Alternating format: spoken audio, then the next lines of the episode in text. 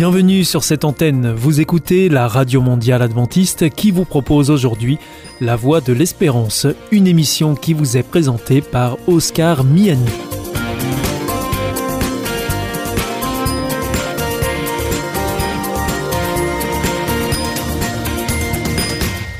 C'est avec un grand plaisir que je vous retrouve sur notre antenne. Encore une fois, soyez les bienvenus à l'écoute de La Voix de l'Espérance, notre émission quotidienne de 30 minutes en français qui vous est présentée par Oscar Miani et préparée avec toute notre équipe. Merci de votre fidélité à ce rendez-vous. Vous êtes toujours très nombreux à nous écouter sur cette antenne ou encore en podcast ou encore même avec votre téléphone.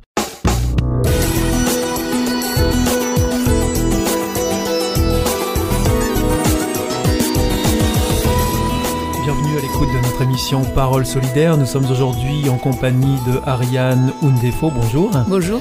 Alors vous êtes chargée de communication chez ADRA France. C'est ça. Alors ADRA, c'est l'agence de développement et de secours adventiste. Euh, aujourd'hui, vous venez nous parler euh, d'un sujet qui concerne les enfants oui. et qui concerne l'école. Alors, euh, qu'est-ce que c'est, Ariane?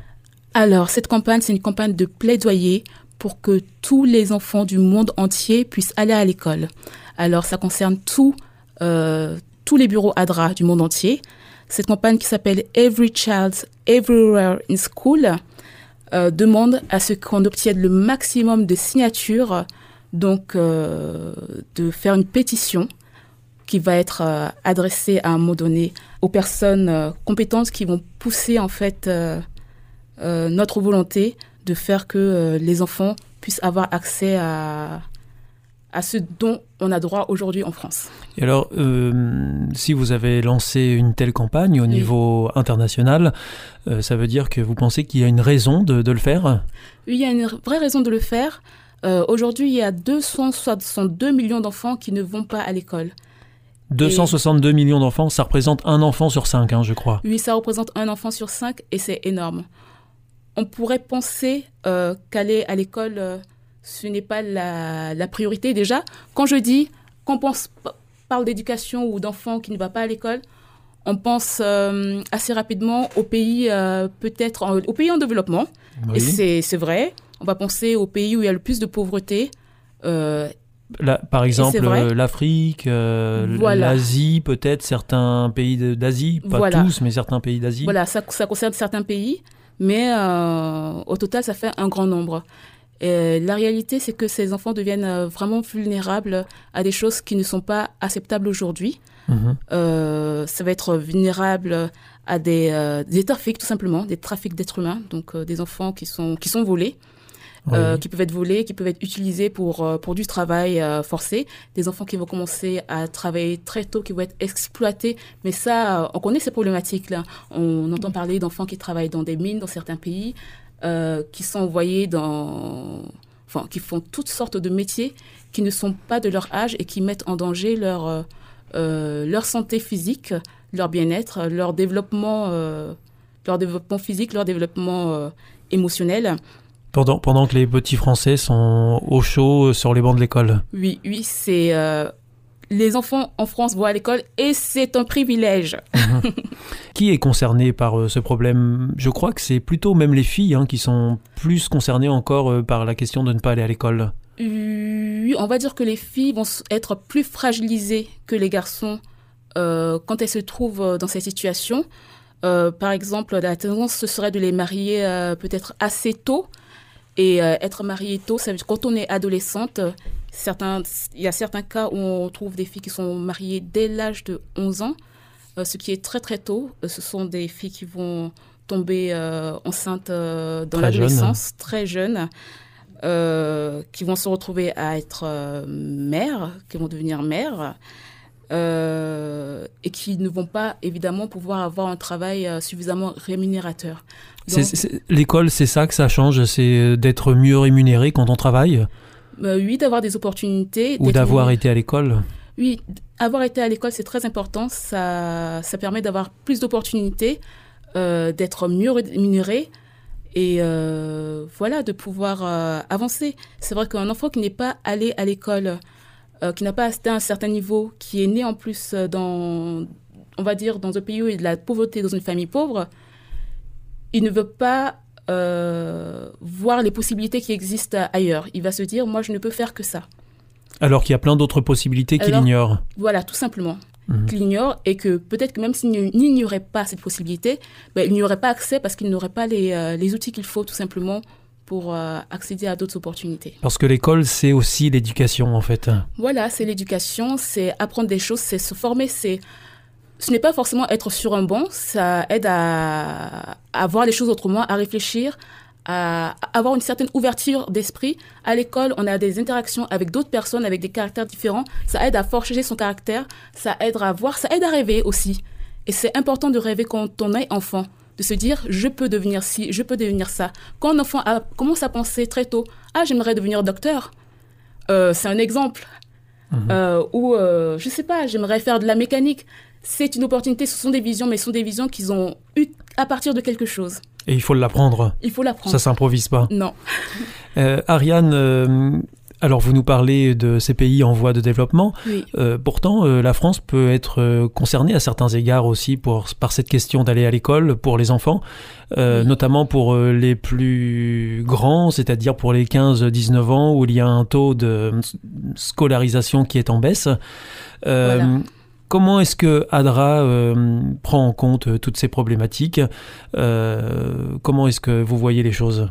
Alors, il est vrai qu'en France, on a l'opportunité de pouvoir aller à l'école. Ça veut dire que l'école est obligatoire jusqu'à un certain âge. Il faut en profiter et même aller plus loin. Avoir au moins son bac, je pense que c'est une chose.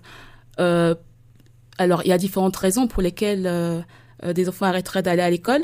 Mais s'il y a cette possibilité de pousser les études, il faut le faire. Car c'est dommage de se dire qu'on est dans un pays où on a des ouvertures, on a accès à euh, à cette éducation, on peut même avoir accès à l'université et ne pas prendre cette opportunité, c'est euh, pouvoir dire plus tard ah si j'avais su et ça ça existe. et, Adra euh, est soucieuse en particulier des enfants de réfugiés hein, qui sont sur le territoire français en ce moment, par exemple, et qui sont là pendant des mois, euh, voire des années, et qui ne vont pas à l'école Voilà, ce sont euh, les enfants de réfugiés. Pourquoi? Parce que ce sont des enfants vulnérables. Ce sont des enfants qui, on va dire, qui ne sont pas intégrés dans un système. Ce sont des enfants qui, euh, qui sont de vrais potentiels. Ce sont des enfants qui peuvent, oui, apprendre, qui peuvent faire des choses, qui peuvent apporter à notre société. Ce sont des enfants qu'il faut, qu'il faut considérer. Il faut savoir que l'école est obligatoire en France et elle n'est pas obligatoire que pour les Français, elle est obligatoire pour tous les enfants. Donc il faut considérer aussi ces enfants-là qui, qui sont bel et bien présents et euh, qui ont besoin aussi d'apprendre, qui ont besoin aussi de se développer, qui ont besoin d'être au contact euh, des autres enfants. Et, comment est-ce que vous comptez euh, vous y prendre pour faire entendre ce que vous êtes en train de dire? Parce que le dire, ça paraît assez simple. en réalité, ça ne l'est pas. Hein, c'est pas du tout simple ce que vous êtes en train de nous expliquer. Non, ce n'est pas du tout simple. et comment est-ce que vous pensez vous faire entendre? C'est par ce million de signatures dont vous parliez au, au début d'émission? Voilà, c'est ce qu'on c'est ce qu'on espère vraiment euh, avoir un million de signatures, mais un million de signatures à travers le monde entier. En France, euh, évidemment, euh, ce sera moins que ça. Notre objectif, dans un premier temps, je dis bien dans un premier temps, est très humble. Donc très humble, ça veut dire 5000 signatures, très humble.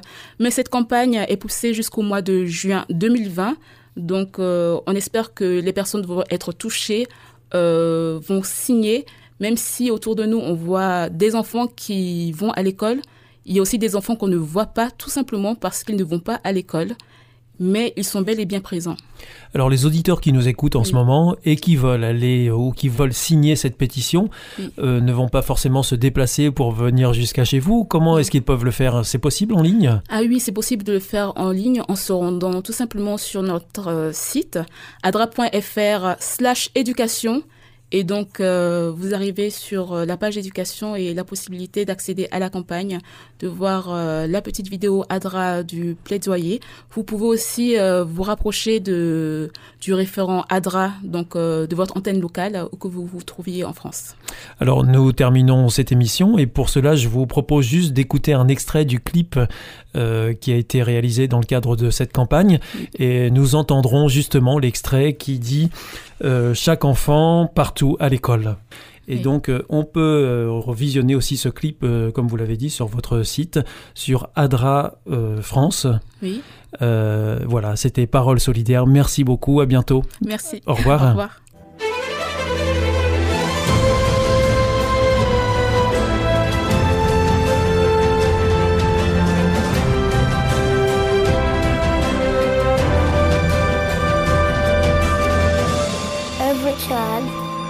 Everywhere, just like me, can find hope in school.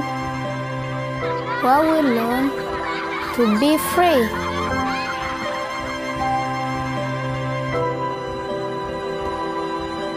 Hier ist Adventist World Radio, die Stimme der Hoffnung. Questa è la radio mondiale adventista. La voce della speranza.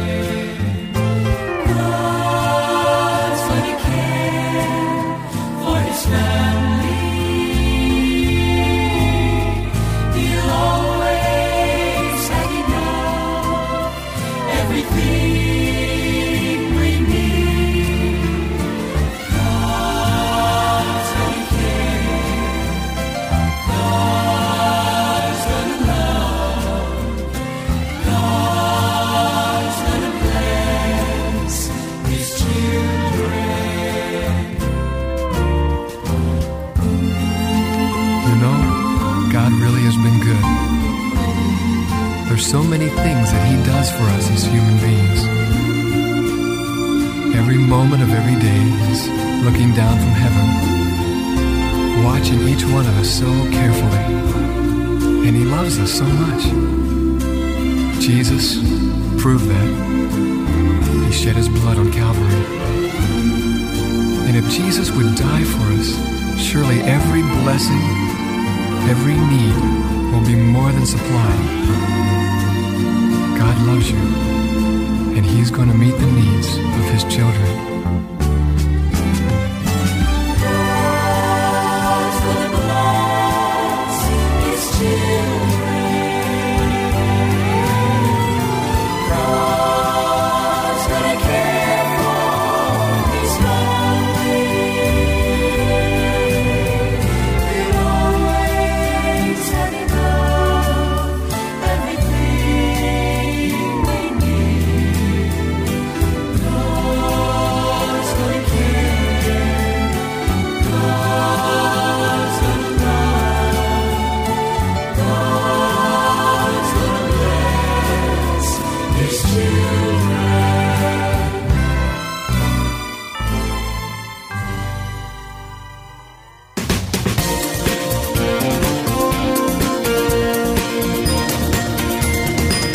Vous écoutez la Radio Mondiale Adventiste, votre émission La Voix de l'Espérance, qui vous est présentée par Oscar Miani comme chaque jour.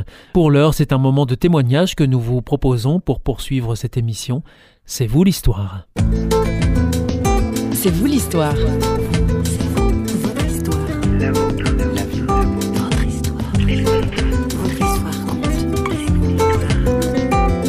Voir aujourd'hui les fruits, qu'il y a eu un parcours qui n'a pas été tout facile, qui n'est pas encore parfait.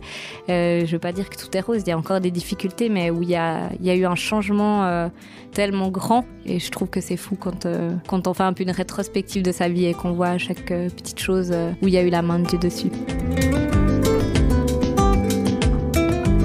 Aujourd'hui dans C'est vous l'histoire, on parle d'art. Elle est passionnée, rêveuse et pleine d'imagination. Depuis toute petite, Mélanie Roulin prend beaucoup de plaisir à exprimer sa créativité. Écriture, chanson, peinture, qu'importe, tant qu'elle peut créer. Ébranlée par les événements de la vie, elle a trouvé dans l'art une porte de secours. Mais le vrai remède semble ailleurs. Elle a raconté son histoire au micro de Joël Lehmann.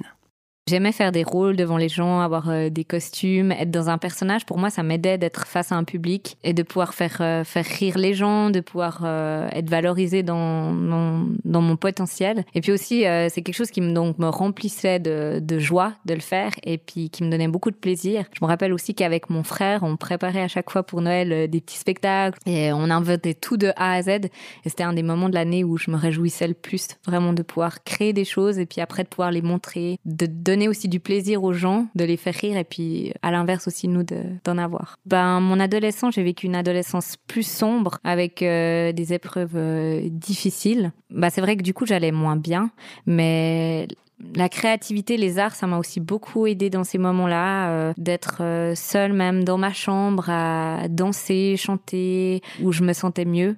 Je pouvais euh, m'évader, m'exprimer, mais aussi surtout euh, par le biais de la, peinture ou de, composition musicale parce que j'ai composé des, chansons euh, donc la musique et les paroles ça me permettait vraiment de d'exprimer ce qu'il y avait au fond de moi, mes émotions que j'arrivais pas forcément à faire sortir euh, autrement que par les arts, puis de pouvoir comme ça m'évader, mais aussi me libérer. Ben souvent euh, d'écrire, ça, ouais, ça me permettait de de mettre sur papier ce qui se passait euh, à l'intérieur de mon cœur, et puis je dirais dans dans ma relation aussi avec Dieu, comme je suis chrétienne, de pouvoir lui dire en fait mes peines, mes questionnements, mes rêves, de pouvoir faire tout sortir à quelqu'un. Ben voilà, ça m'a aidé aussi à sortir un peu de, ce côté plus sombre de ma vie, à, être joyeuse quand même dans ces moments-là, être mieux. C'était vraiment un, temps où j'ai pu utiliser ça aussi euh, pour Dieu. Pour moi, c'est des dons que Dieu m'a donné, la créativité ou ces dons artistiques.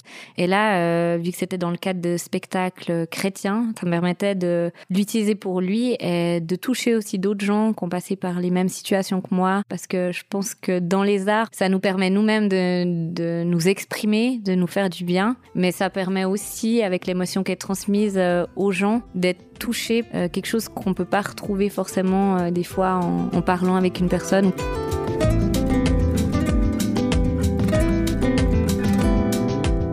L'auteur conférencier britannique Ken Robinson, expert en éducation internationale et pour le développement de la créativité, disait La créativité, c'est avoir des idées qui apportent de la valeur. Mélanie Roulin nous le confirme en partageant son quotidien. J'utilise aussi ces dons-là euh, dans mon travail parce que je suis enseignante euh, à l'école primaire et je vois que ça fait partie de moi depuis mon enfance jusqu'à maintenant et je penserai toujours ce besoin de créer, de d'avoir la créativité dans ce que je fais et euh, c'est un métier du coup j'y trouve mon compte parce que je suis tout le temps en train de, de créer, que ce soit au niveau matériel scolaire, fiche, mais aussi dans, dans ma façon d'enseigner, d'être créative, d'apporter certains cours euh, différemment, que ce soit plus passionnant aussi pour les enfants, mais aussi bah, je demande souvent aux enfants de montrer ce qu'ils savent faire, leurs dons aussi, euh, que ce soit artistique ou non, que ça peut être sportif et, et autres, qui puissent le montrer aux autres camarades. Et puis souvent, bah, à la fin de l'année, on prépare un spectacle. Et pour moi, bah, c'est incroyable de voir euh, qui vivent certaines choses que j'ai vécues. C'est-à-dire qu'il y en a qui sont tellement introvertis en classe et puis là, sur scène, c'est plus la même personne. Et je me dis que, ben, que c'est des choses, euh, des petites choses maintenant, alors qu'ils sont enfants, qui vivent, mais qui vont peut-être comme moi, ça a été le cas, avoir un impact plus tard dans leur vie. Ouais, qui vont pouvoir en faire quelque chose plus tard. En fait, dernièrement, je me suis aperçue que il y a plein de choses qui, qui se passent bien dans ma vie, qui sont géniales. Et en fait, en revenant un petit peu dans mon passé, je me suis dit, ça n'a pas toujours été si facile. Il y a eu des, des grandes épreuves dans ma vie, des événements où j'en parle pas forcément aux gens je me dis mais ça vaut la peine peut-être d'en parler parce que du coup c'est encourageant de voir où j'en suis maintenant et que ce serait peut-être pas le cas euh, si j'avais pas eu Dieu justement ma foi euh, dans tous ces toutes ces étapes de ma vie. Euh, il y a eu un accident avec euh, mon frère que j'ai vécu quand j'avais 4 ans où on a failli mourir et puis où mon frère a été gravement accidenté. Donc c'est un, un, des événements que je retrace parce que c'est vrai que ça n'a pas été facile à vivre. Il y a eu beaucoup de conséquences dans notre famille euh, suite à cela. Euh, aussi euh, une épreuve difficile avec mes parents qui ont failli euh, se séparer, où il y a eu beaucoup de disputes, où c'était quelque chose de difficile à vivre à la maison mais où justement ils ont décidé de, de rester ensemble. Ils étaient aussi chrétiens, ils ont remis ça à Dieu et de faire le choix de s'aimer. Ouais, toutes ces choses en fait depuis mon enfance, euh, bah ça a engendré euh, en moi bah, des conséquences plus tard. Euh, je dirais qu'ils sont ressortis à l'adolescence.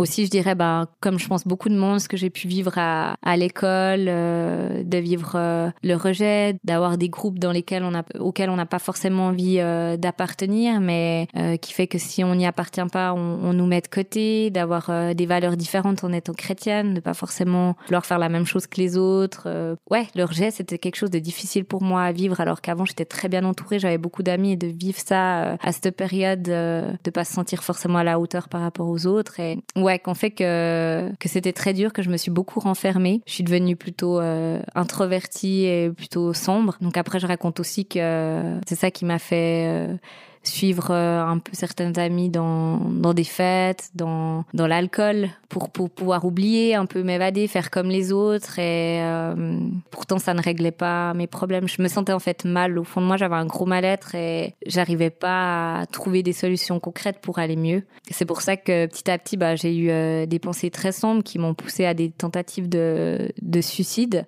Et euh, en étant tellement désespérée, bah, c'est là où j'ai vraiment crié à Dieu et puis où j'ai dit bah, j'ai besoin que ça change et que si t'existes, bah, ma vie elle puisse changer. Et puis Dieu a répondu à cette prière justement. Il m'a il m'a sauvé de ma détresse. Il m'a entouré avec euh, des amis euh, et, et, un copain qui est devenu mon mari qui, qui m'ont aidé justement à, à, aller mieux parce que je pense que Dieu il met aussi il répond par lui-même mais il met aussi des personnes sur notre route pour nous aider. Euh, j'ai toujours eu ma famille qui, est incroyable et qui m'a beaucoup soutenue. Donc ça m'a aidé aussi de voir que Dieu a répondu pour m'aider à réussir même quand c'était plus dur, de pouvoir faire le métier que j'aime, de pouvoir être mariée et de concrétiser des projets. Ben, je, je peux voir aujourd'hui les fruits qu'il y a eu un parcours qui n'a pas été tout facile, qui n'est pas encore parfait.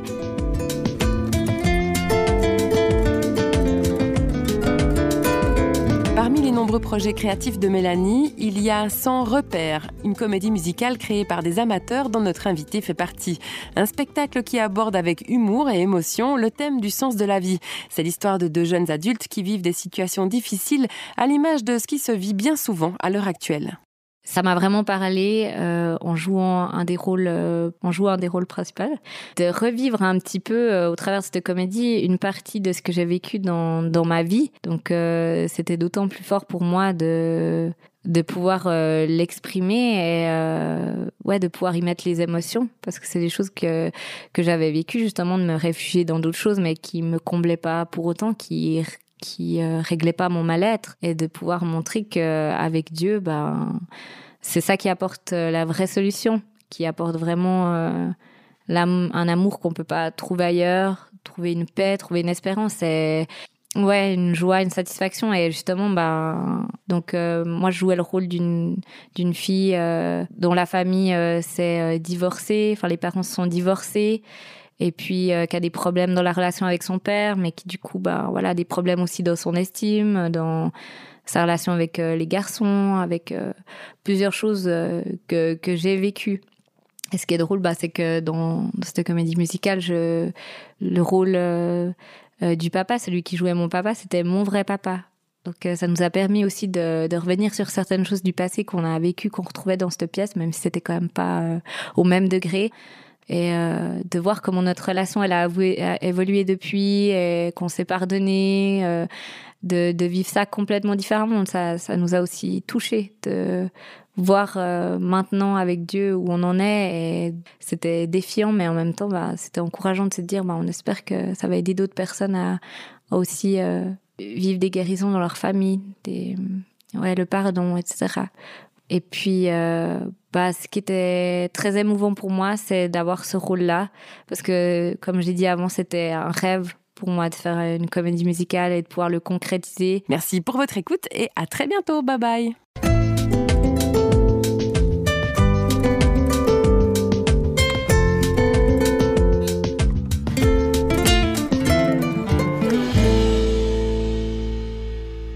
Vous vous sentez isolé, désorienté, perdu, en recherche? L'IEBC, l'Institut de la Bible par correspondance, vous accompagne et vous propose des cours gratuits à suivre chez vous et à votre rythme. Retrouvez-nous vite sur www.iebc.org et vous verrez, votre vie va changer. Parce que croire, c'est la vie. Si vous souhaitez réécouter ce programme ou bien le partager avec vos amis, retrouvez-nous sur www.iebc.org awr.org. Vous pouvez aussi nous suivre par téléphone. Depuis la France, il vous suffit de composer le 01 80 14 44 77. Si vous voulez nous écouter en dehors de France, eh bien vous faites le 00 33 puis le 1 80 14 44 77 et depuis les États-Unis, eh bien, il vous suffit de composer le 1 712 432 9978. Veuillez également noter que vous pouvez nous écouter à 4h30 sur les 6155 kHz dans la bande des 49 mètres, à 8h sur les 15 145 kHz dans la bande des 19 mètres et à 20h sur les 9780 kHz dans la bande des 31 mètres. Bien sûr, tout cela en temps universel.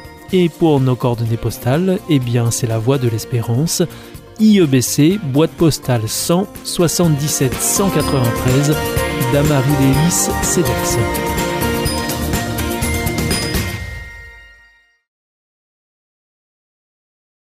Votre émission est pour aujourd'hui terminée. Vous écoutiez la Radio Mondiale Adventiste, La Voix de l'Espérance, et vous étiez en compagnie d'Oscar Miani. Je vous donne rendez-vous dès demain à la même heure pour notre nouveau programme. Au revoir.